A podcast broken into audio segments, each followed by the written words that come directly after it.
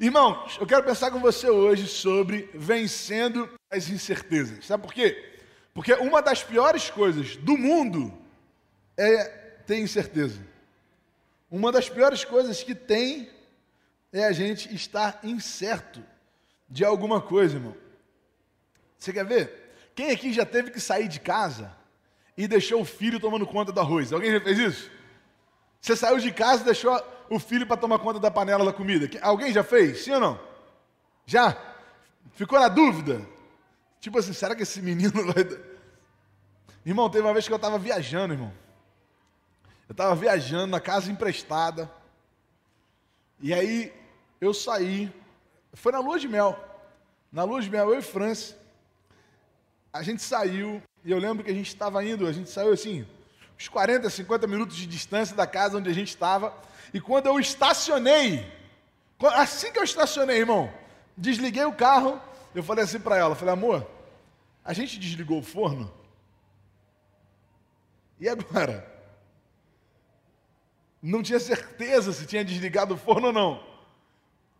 Ou a gente passava o dia orando para ter desligado o forno, ou eu voltava mais 40 minutos de volta para poder conferir se eu tinha desligado o forno. Que, que eu fiz?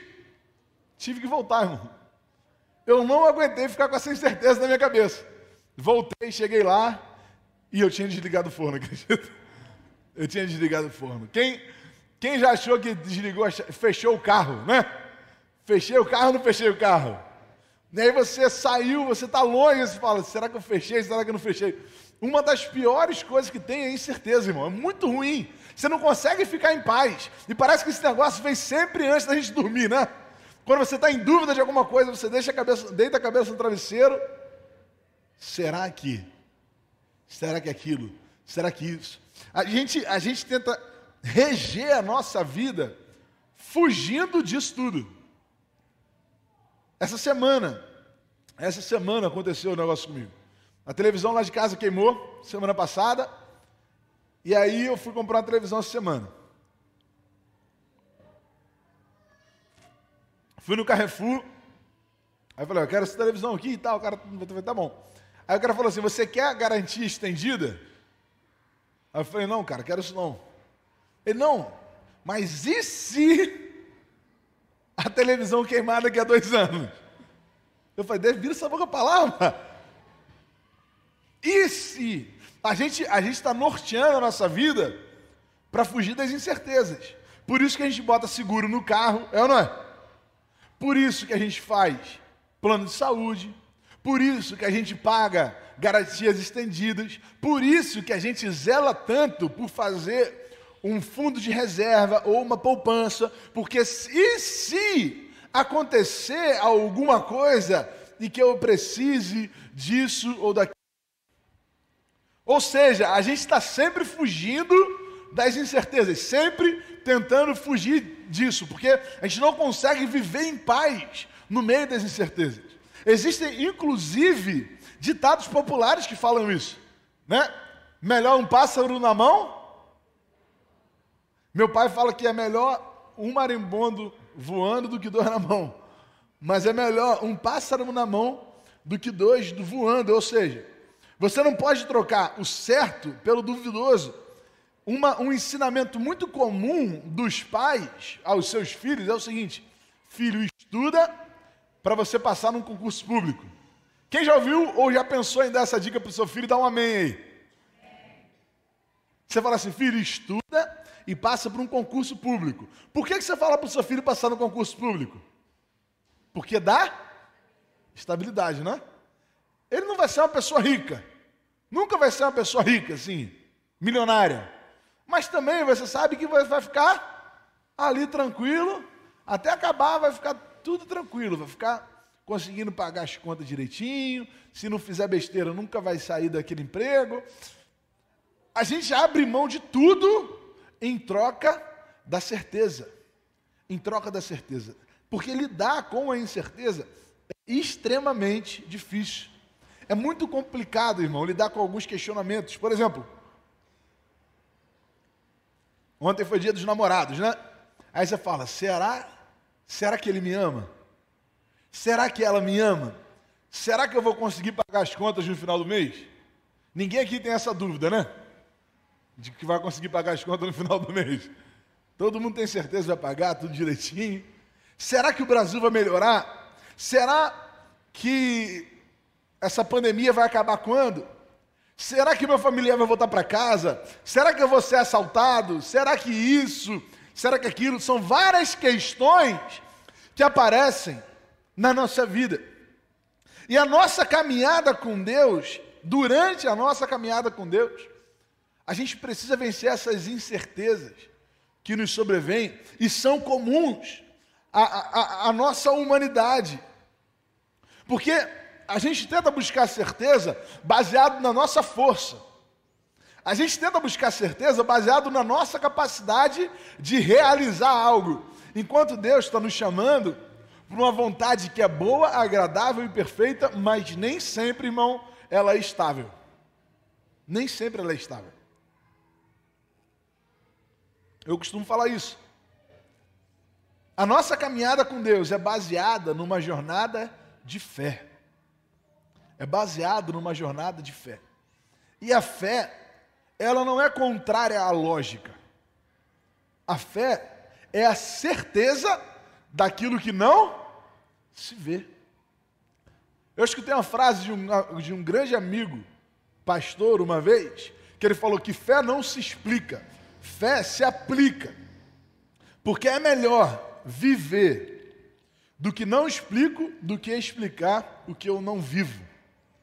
Porque o que a gente mais vê hoje em dia é gente ensinando coisas que nunca aprendeu. O que a gente mais vê hoje em dia é gente querendo ensinar a chave do sucesso do engajamento no Instagram com 300 seguidores. Não é? O cara fala assim: não, vou te dar a chave do sucesso para você bombar o seu Instagram. Comprou um monte de árabe para ficar seguindo ele no Instagram. Ou seja, a gente está vivendo um momento onde as pessoas estão é, querendo explicar coisas que não vivem.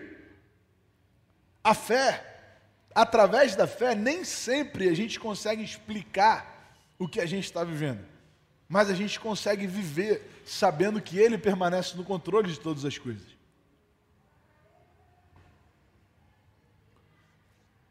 Eu costumo falar que em nossa jornada com Deus, a gente vive, a gente que vive pela fé, eu creio muito naquilo que Deus vai fazer aqui através da nossa igreja tem falado com os irmãos, eu acredito, irmão, que é a visão antecede a provisão. Eu estava falando com os irmãos que a gente faz o orçamento e Deus envia os recursos, irmão. A gente dá o passo de fé e Deus providencia os meios para a gente alcançar aquilo que Ele tem colocado no nosso coração.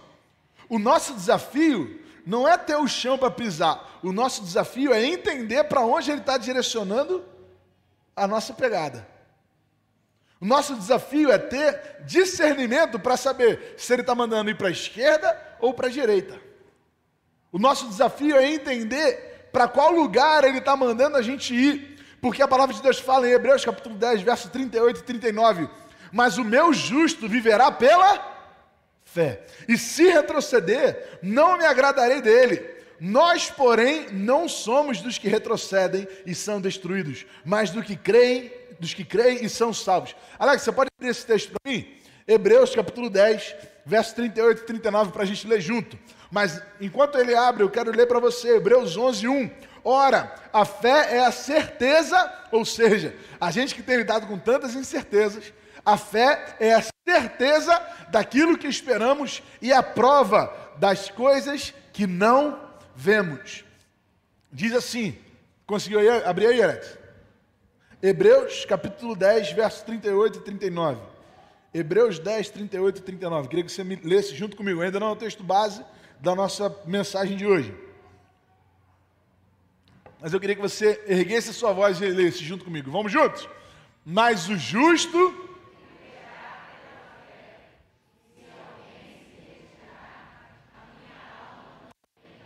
Agora, irmão, com toda a fé que você puder, ler esse verso 39. Nós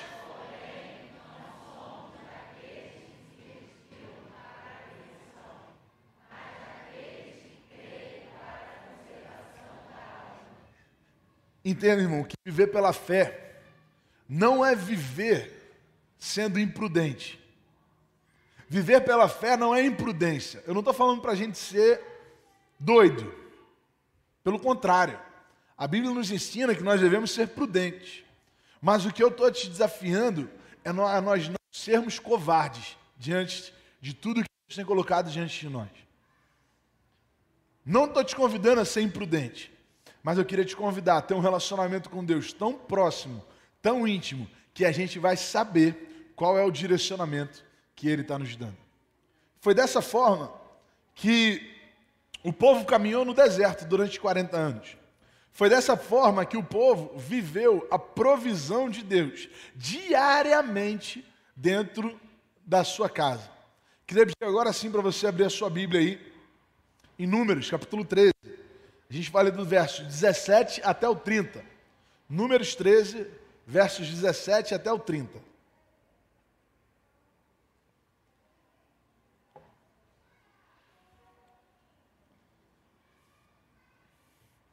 E aí a gente vai fazer o seguinte: eu leio um verso, vocês leem o próximo. Tá bom? Tá aqui na projeção. Se você quiser, vamos fazer a leitura por aqui, que aí fica uma, uma mesma tradução, né? Números 17, números 13, do 17 a gente vai até o número 30. Enviou-os, pois, Moisés a espiar a terra de Canaã e disse-lhes: Subi por aqui para o lado do sul e subi a montanha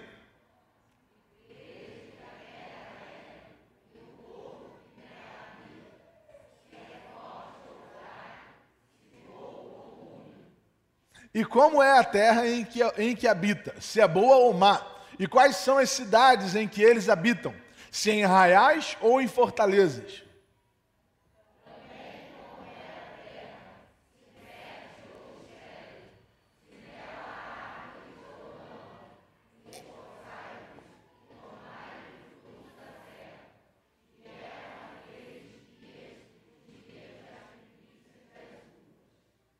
Assim subiram e espiaram a terra, desde os desertos de Zim até Reobe, à entrada de Ramate.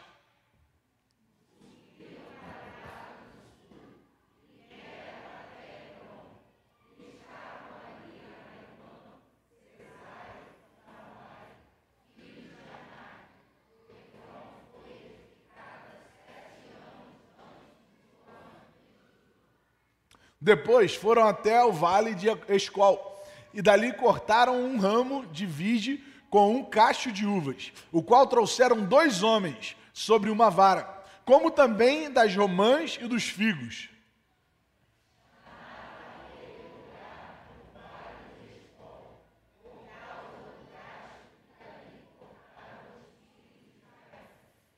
E eles voltaram de espiar a terra ao fim de quarenta dias.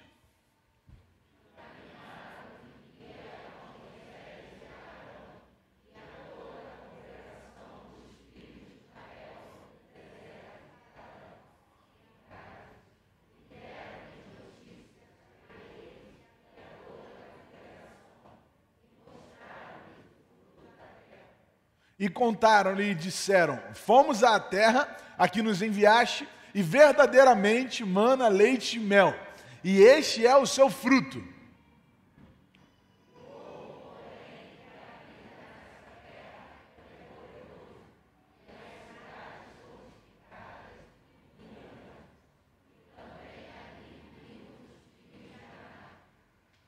Os amalequitas habitam na terra do sul e os heteus, e os jebuseus, e os amorreus habitam na montanha.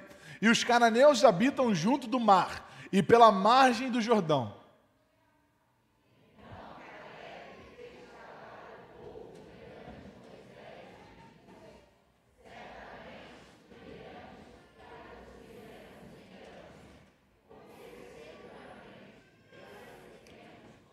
Irmão, nós vamos ler esse último verso mais uma vez, mas eu queria que você lesse tendo a certeza do que está acontecendo aqui. Vou resumir para você, porque às vezes a gente está fazendo uma leitura muito longa, a gente se perde. O povo foi espiar a terra, voltou e falou para Moisés: Moisés, ó, realmente é uma terra muito boa, é uma terra que manda leite e mel, é uma terra que dois homens têm que carregar um cacho de uva, mas não é certo que a gente vai conquistar essa terra. Porque existem muitos obstáculos, o povo é gigante, é um povo muito forte, não dá para gente. E aí acontece isso que a gente está falando aqui. Caleb entra no meio do discurso, irmão. Caleb interrompe. E aí lê junto comigo. Então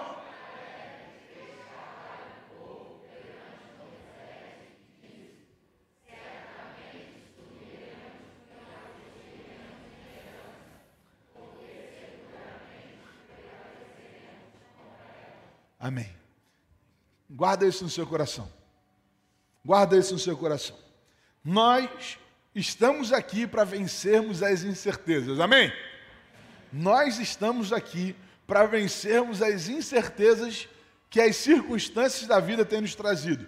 Então, a primeira coisa que eu queria que você guardasse, dentro desse contexto, e eu vou situar mais uma vez, talvez você que não conheça o que está acontecendo aqui. Deus havia prometido para o povo que eles habitariam numa terra, mas não era uma terra qualquer, era uma terra próspera, era uma terra que seria capaz de trazer muito sustento para eles e prosperidade. Só que o próprio Deus, o próprio Deus, alerta o povo sobre as dificuldades que também estavam atreladas a essa terra. Ele fala sobre os povos que habitavam ali fala sobre as batalhas que eles, que eles travariam, mas também fala que estaria guerreando junto com eles. Ou seja, irmão, o problema da nossa geração, o problema da sociedade de hoje, é que às vezes as pessoas estão querendo, criando uma expectativa sobre coisas que Deus não prometeu. Estão colocando diante de Deus uma, uma, uma responsabilidade daquilo que Ele nunca falou querendo uma vida sem choro, querendo uma vida sem dificuldade, querendo uma vida de prosperidade, quando não foi isso que Deus falou para a gente. Deus nos ensinou, hoje em dia, que nós viveríamos um tempo de choro. Ele nos ensinou que viveríamos um tempo em que precisaríamos de um consolador. O Espírito Santo, irmão, não é um motivador. O Espírito Santo não é um fazedor de milagre ambulante. O Espírito Santo é um consolador. Por quê? Porque nesse momento, irmão, o que a gente precisa é de consolo. E nesse momento que eu estou falando, não é no momento de pandemia, que é muito claro, mas não. É nesse momento, da primeira vinda de Cristo até a segunda vinda de Cristo. Esse momento é um momento de choro. É um momento de espera pelo noivo. É um momento de anseio pela volta do noivo. Por isso, a gente tem se frustrado tem, tem gente se frustrando com a igreja, achando que a igreja vai, vai, vai trazer prosperidade. Ou, ou não, irmão, não, isso não vai acontecer. Isso não vai acontecer. A certeza é que Deus vai nos sustentar durante todas as etapas da nossa vida. Isso que é certo.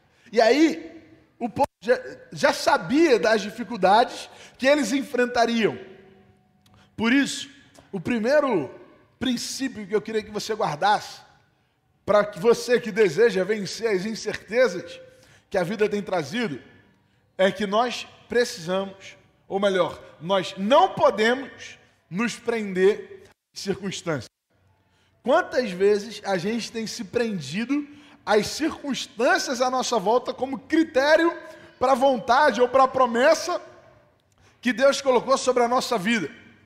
Quantas vezes a gente tem se prendido às circunstâncias favoráveis ou desfavoráveis para acreditar ou não naquilo que Deus tem colocado em nosso coração, meu irmão? A pergunta não é se é possível ou não. A minha pergunta é: foi Deus que falou ou não foi Deus que falou? Porque se ele falou, ele é fiel para cumprir. Se ele não falou, ele não tem nenhum comprometimento com aquilo que não é sua palavra. Deus não tem nenhum comprometimento com aquilo que ele não falou, irmão. Por isso, a minha questão, eu queria que você guardasse no seu coração, que você analisasse, não é se as circunstâncias estão boas ou ruins. O que eu quero te perguntar nessa noite é: foi Deus que colocou no seu coração? Sim ou não? Foi Deus que falou com você? Sim ou não? Essa é a pergunta que precisa ser respondida. Porque, meu irmão, a minha missão é marchar. A de Deus é abrir o mar. Eu carrego as talhas com água, ele transforma em vinho. Eu levo os pães e os peixes, mas é ele quem alimenta a multidão. Não é sobre o que está ao meu alcance, mas é sobre a promessa que ele colocou no meu coração. Por isso, eu quero te perguntar mais uma vez: qual é a promessa que ele tem colocado no seu coração? O que que ele tem falado com você? O que que ele tem te direcionado? Não é sobre circunstâncias. A gente não pode basear a nossa vida, nortear as nossas decisões com base nas circunstâncias. Nós precisamos aprender a descansar no Senhor. Amém? Pastor Vanderlei que fala muito isso, que a gente não pode tomar uma decisão com base nas circunstâncias. Irmão. A gente não pode escolher alguma coisa com base nas circunstâncias. Eu falei isso com os irmãos da liderança aqui na época. Eu falei, irmãos, a minha pergunta não é sobre as circunstâncias da igreja. A minha pergunta é sobre aquilo que está no coração de vocês. Qual é, a, qual é a visão de vocês? Porque as circunstâncias, elas mudam, mas o nosso Deus é eterno. Circunstâncias têm altos e baixos, mas o nosso Deus está acima de todas as coisas. Por isso, não é sobre circunstâncias. A gente precisa aprender a descansar, a relaxar um pouco, que está difícil, não está, irmão? Está difícil relaxar nesses dias. Está tudo cada vez mais corrido. Agora até áudio está em 2x para poder você ouvir mais rápido. Né? Não basta só ser uma mensagem rápida. Além de ser uma mensagem rápida, você tem que aumentar a velocidade. E o pior é que a gente se acostuma com isso mesmo. Vai chegar uma hora que a gente não vai aguentar, irmão, sentar para ouvir uma pregação. Por quê? Porque a gente ouve as pregações no YouTube tudo em 2x. Alguém tem hábito de, de aumentar a velocidade dos vídeos aí? Quem tem esse hábito? eu também, eu também estou levantando minha mão. Eu faço isso também. Eu boto lá os podcasts, tudo em velocidade mais rápida para poder eu, eu conseguir ouvir mais conteúdo em menos tempo. Quando eu estou dirigindo, se eu estiver sozinho, geralmente eu estou ouvindo algum podcast. E aí eu boto lá em pelo menos um e-mail. Ainda não estou no nível aí de alguns de chegar em 2x, porque não dá para entender nada que o cara está falando. Mas cada dia as coisas estão ficando mais rápidas, mais rápidas, mais rápidas, e a gente está ficando mais ansioso a gente está ficando mais preocupado, a gente está acumulando mais informação desnecessária, mais circunstâncias desnecessárias, e isso está deixando a gente mais atribulado ainda, com mais pressão, com mais peso, e a gente não está entendendo por que a gente vive numa geração tão ansiosa. E a gente não está entendendo. Existe um estudo de 2017 que fala sobre o hábito de passarinhar. Alguém sabe o que é esse hábito de passarinhar? Você já ouviu falar em morcegar, né? Tem um monte de gente que fica morcegando, né? Mas passarinhando, você já ouviu falar nisso? Quem já ouviu falar nisso aí? Não? Passarinhar é o hábito de observar os pássaros. Existe uma, um movimento atualmente de pessoas que estão dedicadas em observar os pássaros. Não é, não é questão de pesquisa. É tipo assim, é um cara que vai por um parque, leva lá a câmera dele, fica observando os pássaros, aí vai tirar uma foto, faz um, um negócio e tal. E aí em 2017 descobri, descobriram que isso faz acalmar, é, faz diminuir o índice de estresse descobriram que, assim, fisiologicamente, isso faz diminuir o nível de ansiedade. Isso em 2017, irmão. Só que, se você voltar dois mil anos atrás, você vai ver que Jesus já está ensinando isso há muito tempo. Em 2017, uma pesquisa, numa universidade que eu vou até ver aqui o nome que eu não lembro, Não, não anotei aqui, depois eu te mando. Fala que o hábito de observar os pássaros diminui o estresse, diminui a ansiedade. Mas aí vem Jesus, lá em Mateus, capítulo 6, verso 26, ele fala assim: Por que, que vocês estão tão ansiosos? Por que, que vocês andam tão preocupados? E aí ele fala assim: ó, observem as aves do céu. Observem as aves dos céus. Elas não semeiam, nem colhem, nem armazenam em celeiros. Contudo, o Pai Celestial as alimenta. Não tem elas muito mais valor do que vocês? Então, meu irmão, para de observar somente as circunstâncias. Para de observar somente as dificuldades. Eu não estou falando para você ser imprudente, mas o que eu estou falando é que a gente está sendo pessimista, como esse povo, de só olhar para aquilo que tem dado errado, só olhar para aquilo que tem dado problema, só olhar para só, só olhar para a situação difícil. Faz sabe o quê?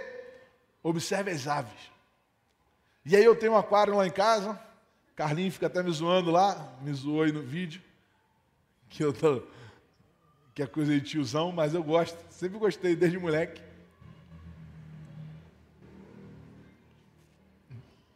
Eu sempre gostei de bicho doido, irmão. Sempre gostei de bicho doido, assim. Já tive chinchila, já tive um monte de coisa. Cobra, já tive também, mas soltei a cobra. Fiquei com pena do jatinho que eu ia dar. Aí eu soltei ela. Aí, é, agora, agora eu tenho um aquário e existe também uma pesquisa que fala que se você observar os peixes, ficar ali de boa, só olhando os peixes, isso também diminui o índice de ansiedade. Ou seja, se dá uma. Eu não sabia disso. Mas fica eu e meu pai lá, sentado na frente do aquário, observando os peixes. Para, para de ficar preso às circunstâncias e começa a descansar no Senhor. Porque a Bíblia fala em Eclesiastes capítulo 11, versos 4 e 5, quem somente observa o vento, não plantará. E quem olha para as nuvens não colherá. Assim como você não conhece o caminho do vento, nem o corpo é nem, nem como o corpo é formado no ventre de uma mulher, também não pode compreender as obras de Deus, o Criador de todas as coisas. Então, primeira coisa que eu queria que você guardasse: para vencermos as incertezas, não podemos nos prender às circunstâncias. Precisamos ter discernimento para saber qual é o direcionamento de Deus para a nossa vida. Segundo, para vencermos as incertezas, meu irmão, nós precisamos propagar boas notícias, amém? Olha o que, que fala esse texto que a gente leu.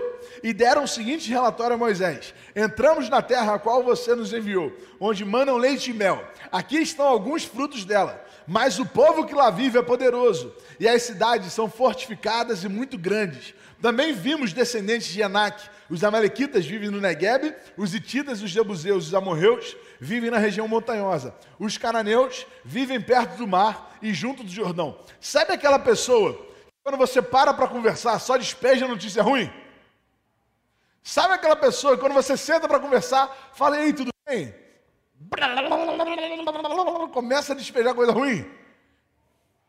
Então, foi isso que aconteceu aqui agora. Se nós quisermos vencer as incertezas daquilo que Deus tem colocado no nosso coração, meu irmão, nós precisamos proclamar boas notícias. Nós precisamos anunciar coisas boas. Por isso, cuidado, irmão, muito cuidado com o que a gente chama hoje em dia de fake news. Eu tenho falado isso de púlpito, falava muito sobre isso lá na Piba, e entendo que a gente precisa falar aqui também. Muito cuidado, irmão, com a notícia que você tem enviado aí nos seus grupos de WhatsApp, amém? Sabe por quê? 95% das notícias que você manda via WhatsApp são mentira. Você manda com, com uma ótima intenção no coração, mas 95% são notícias mentiras. É porque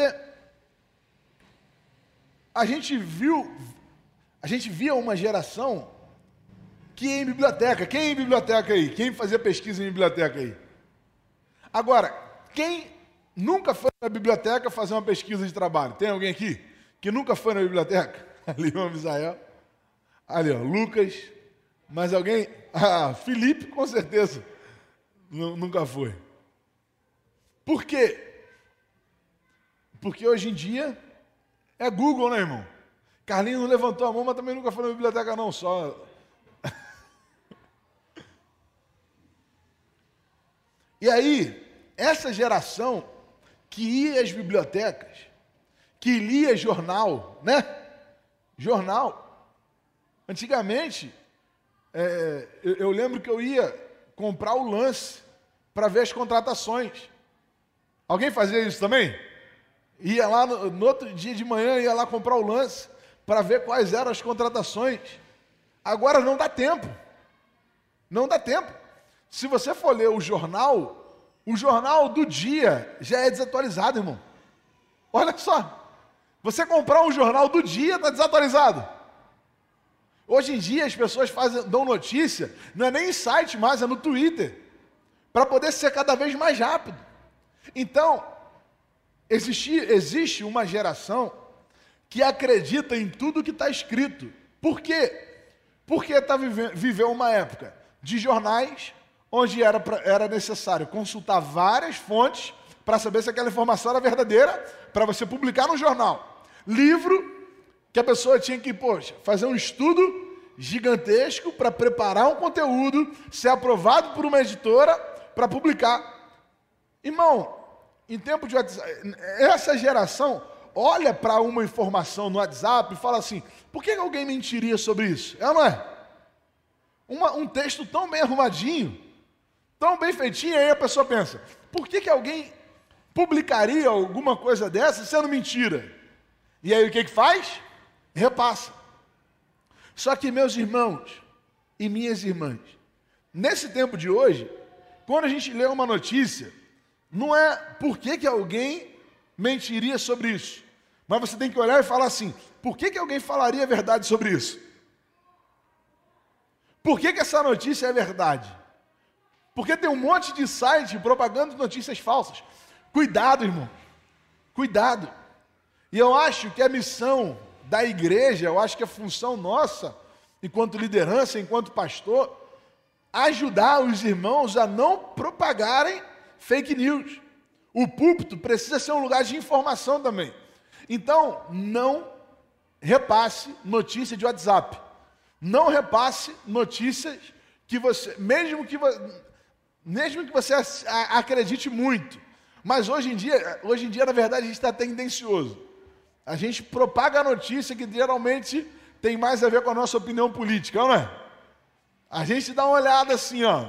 Eu, não, eu nem estou sabendo muita fonte, mas se tem a ver com o que eu acredito, principalmente na ideologia política, a gente transmite, seja ela de direita, de esquerda, de centro, de cima, de baixo, de periquito papagaio, a gente envia, irmão, para poder reafirmar aquilo que a gente acredita. Esses homens, não estavam propagando fake news. Esses homens não estavam anunciando mentiras, mas eles estavam sendo, estavam presos às circunstâncias.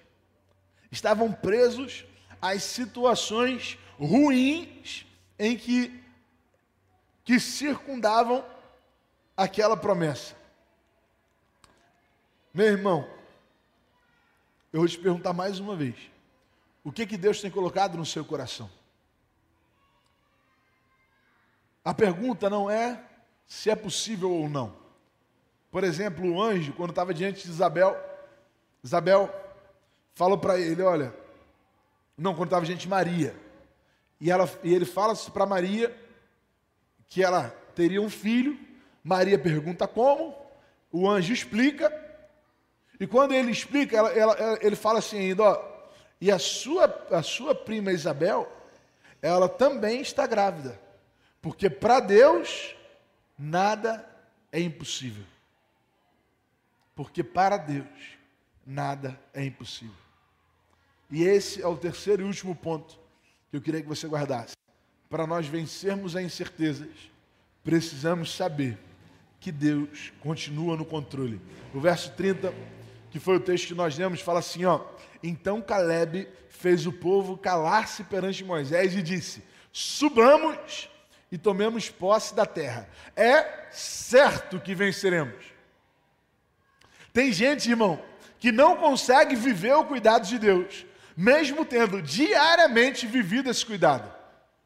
Todos os dias a gente prova o cuidado de Deus, mas ainda assim a gente não é capaz de acreditar, de confiar nesse cuidado. Eu vou perguntar para você: quando você olha para a sua vida, quando você olha para trás, você consegue ver em algum momento da sua vida a mão de Deus cuidando de você? Sim ou não? Sim ou não? Quando você olha para trás, você olha assim e fala assim: olha, eu não consegui fazer isso aquele dia porque foi Deus que estava me livrando de fazer. Teve uma vez que eu estava voltando de não sei aonde e ia acontecer alguma coisa e foi Deus que não permitiu que aquilo ali acontecesse. Quem tem um testemunho desse aí para mim, dá um amém aí, por favor. Deus cuidou de você no passado? Então por que, que Ele não vai cuidar no futuro? Se Deus cuidou de você, Deus cuidou de você até hoje, por que, que Ele não vai cuidar de você amanhã? Tem gente que mesmo vivendo a provisão de Deus diariamente, ainda não consegue entender o cuidado e os zelos de Deus sobre a própria vida. Esse povo era um povo que murmurava até da provisão de Deus. Números, capítulo 11, verso 4, 5 e 6, fala assim: ó, um bando de estrangeiros que havia no meio deles encheu-se de gula, e até os próprios israelitas tornaram a queixar-se e diziam: Ah, se tivéssemos carne para comer! Nós nos lembramos dos peixes que comíamos de graça no Egito, e também dos pepinos, das melancias, dos alhos poróis, das cebolas e dos alhos. Mas agora perdemos o apetite Nunca vemos nada a não ser este maná. Irmão, olha o que, que o povo está falando. Olha o que, que o povo está falando. O povo está falando assim: eu queria muito ser escravo de novo para comer pepino. Agora, a única coisa que a gente tem é maná. Sabe o que é maná, irmão? É provisão de Deus se materializando. O maná é no meio do deserto, o orvalho se tornar pão. É no meio do nada a provisão de Deus se fazer presente. O povo de Deus preferia viver como escravo para ter certeza de que comeria alho poró do que ser livre, vivendo na dependência de Deus e todos os dias receber o pão de cada dia. Tem gente, irmão, que prefere ser escravo só para ter certeza de que vai viver na mediocridade. Eles preferiam viver com a dispensa cheia, mas com os corações vazios. Quais são as dúvidas que têm pairado no seu coração? Quais são as dúvidas que têm pairado na sua mente? O que, que tem feito você perder o sono, meu irmão? O que, que tem feito você desanimar? Caleb interrompeu o discurso do povo para trazer a memória de que certamente eles iriam conquistar a terra. Eles não conquistariam porque tinham mais poder bélico. Eles não conquistariam porque tinham melhor estratégia militar. Eles não conquistariam porque tinham mais capacidade para derrotar o povo A, B ou C. Eles conquistariam porque Deus havia prometido e quando Deus promete, ainda que as circunstâncias sejam adversas, Ele é fiel para cumprir. O nosso desafio não é saber se é possível ou impossível. O nosso desafio é saber é vontade de Deus ou não é a vontade de Deus. O que que tem estado no teu coração?